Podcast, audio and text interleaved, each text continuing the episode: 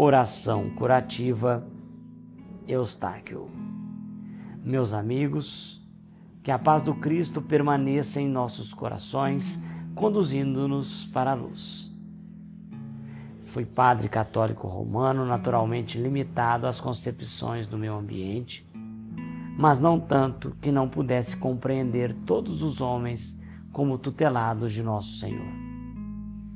A morte do corpo veio dilatar os horizontes do meu entendimento. E agora vejo com mais clareza a necessidade do esforço conjunto de todas as nossas escolas de interpretação do Evangelho, para que nos confraternizemos com fervor e sinceridade à frente do eterno amigo. Com esse novo discernimento, visito-vos o núcleo de ação cristianizante tomando por tema a oração como poder curativo e definindo a nossa fé como dom providencial. O mundo permanece coberto de males de toda sorte. Há epidemias de ódio, desequilíbrio, perversidade e ignorância, como em outro tempo conhecíamos a infestação de peste bubônica e febre amarela. Em toda parte vemos enfermidades, aflições, descontentamentos, desarmonias. Tudo é doença do corpo e da alma. Tudo é ausência do Espírito do Senhor. Não ignoramos, porém, que todos temos a prece à nossa disposição como força de recuperação e de cura. É necessário orientar as nossas atividades no sentido de adaptarmos-nos à lei do bem acalmando nossos sentimentos e sossegando nossos impulsos para em seguida elevar o pensamento ao manancial de todas as bênçãos, colocando a nossa vida em ligação com a divina vontade.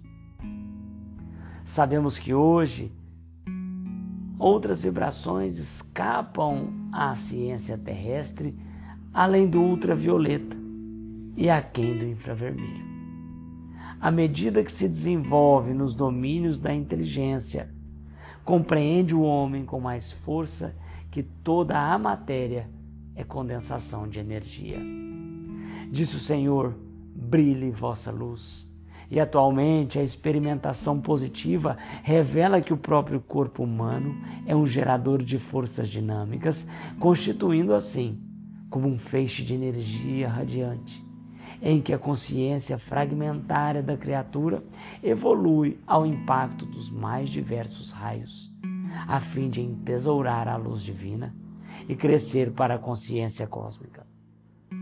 Vibra a luz em todos os lugares e por ela estamos informados de que o universo é percorrido pelo fluxo divino do amor infinito em frequência muitíssimo elevada, através de ondas ultra curtas que podem ser transmitidas de espírito a espírito, mais facilmente assimiláveis por intermédio da oração.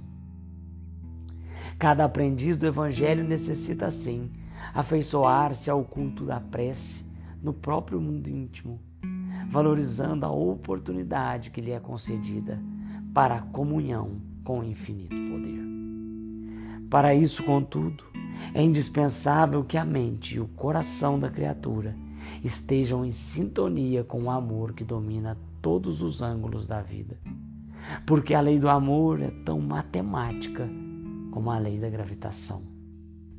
Mentalizemos a eletricidade, por exemplo, na rede iluminativa. Caso apareça qualquer hiato na corrente, ninguém se lembrará de acusar a usina como se o fluxo elétrico deixasse de existir. Certificar-nos-emos sem dificuldade de que há um defeito na lâmpada ou na tomada de força. Derrama-se o amor de nosso Senhor Jesus Cristo para todos os corações. No entanto, é imprescindível que a lâmpada de nossa alma se mostre em condições de receber-lhe o toque sublime. Os materiais que constituem a lâmpada são apetrechos de exteriorização da luz, mas a eletricidade é invisível. assim também nós vemos o amor de Deus em nossas vidas por intermédio do grande mediador Jesus Cristo, em forma de alegria, paz, saúde, concórdia, progresso e felicidade.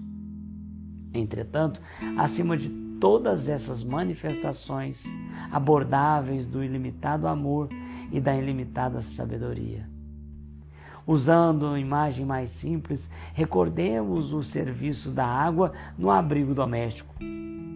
Logicamente, as fontes são alimentadas por vivas reservas da natureza, mas para que a água atinja os recessos do lar, não prescindiremos da instalação adequada. A canalização deve estar bem disposta e bem limpa. Em vista disso, é necessário que todas as atitudes em desacordo com a lei do amor sejam extirpadas de nossa existência, para que o inesgotável poder penetre através de nossos humildes recursos. O canal de nossa mente e de nosso coração deve estar desimpedido de todos os raciocínios e sentimentos que não se harmonizam com os padrões de nosso Senhor. Alcançando essa fase preparatória, é possível utilizar a oração por medida de reajuste para nós e para os outros, incluindo quantos se encontram perto ou longe de uma prece nascida do coração humilde e sincero diante do Todo Misericordioso. Certamente as tinturas e os sais, as vitaminas e a radioatividade são elementos que a providência divina colocou a serviço dos homens na terra.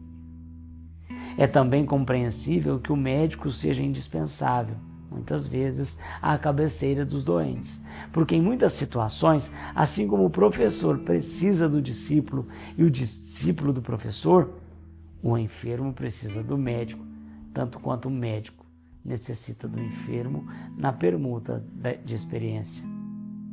Isso, porém, não nos impede de usar os recursos de que dispomos em nós mesmos estejamos convictos de que, ligando o fio de nossa fé à usina do infinito bem, as fontes vivas do amor eterno derramar-se-ão através de nós, espalhando saúde e alegria. Assim como há lâmpadas para voltagens diversas, cada criatura tem a sua capacidade própria nas tarefas do auxílio. Há quem receba mais ou menos força.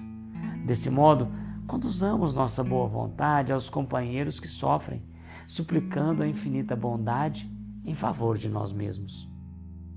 É indispensável compreender que a oração opera uma verdadeira transfusão de plasma espiritual no levantamento de nossas energias. Se nos sentimos fracos, peçamos o concurso de um companheiro, de dois companheiros ou mais irmãos porque as forças reunidas multiplicam-se e dessa forma teremos maiores possibilidades para a eclosão do amparo divino, que está simplesmente esperando que a nossa capacidade de transmissão e de sintonia se amplie e se eleve em nosso próprio favor. Mentalizemos o órgão enfermo, a pessoa necessitada ou a situação difícil a maneira de campos em que o divino amor se manifestará, oferecendo-lhes nosso coração e nossas mãos por veículos de socorro. E veremos fluir por nós os mananciais da vida eterna, porque o Pai todo compassivo de Jesus, nosso Senhor, nunca se empobrece de bondade.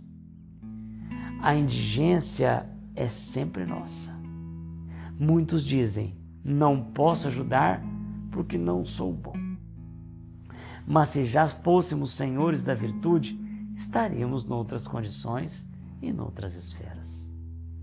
Consola-nos saber que somos discípulos do bem e nossa posição devemos exercitar.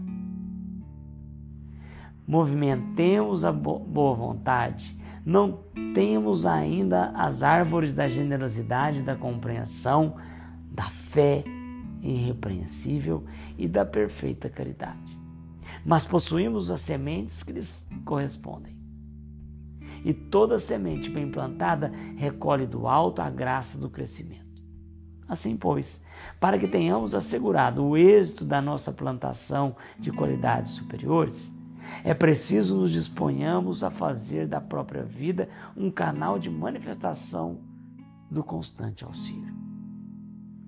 Todos temos provas, dificuldades, moléstias, aflições e impedimentos. Contudo, dia a dia, colocando nosso espírito à disposição do divino amor que flui do centro do universo para todos os recantos da vida, desenvolver-nos-emos em entendimento, elevação e santificação. Trabalhamos, portanto, estendendo a oração curativa.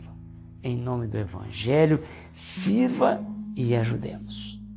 E que nosso Senhor Jesus Cristo nos assista e abençoe.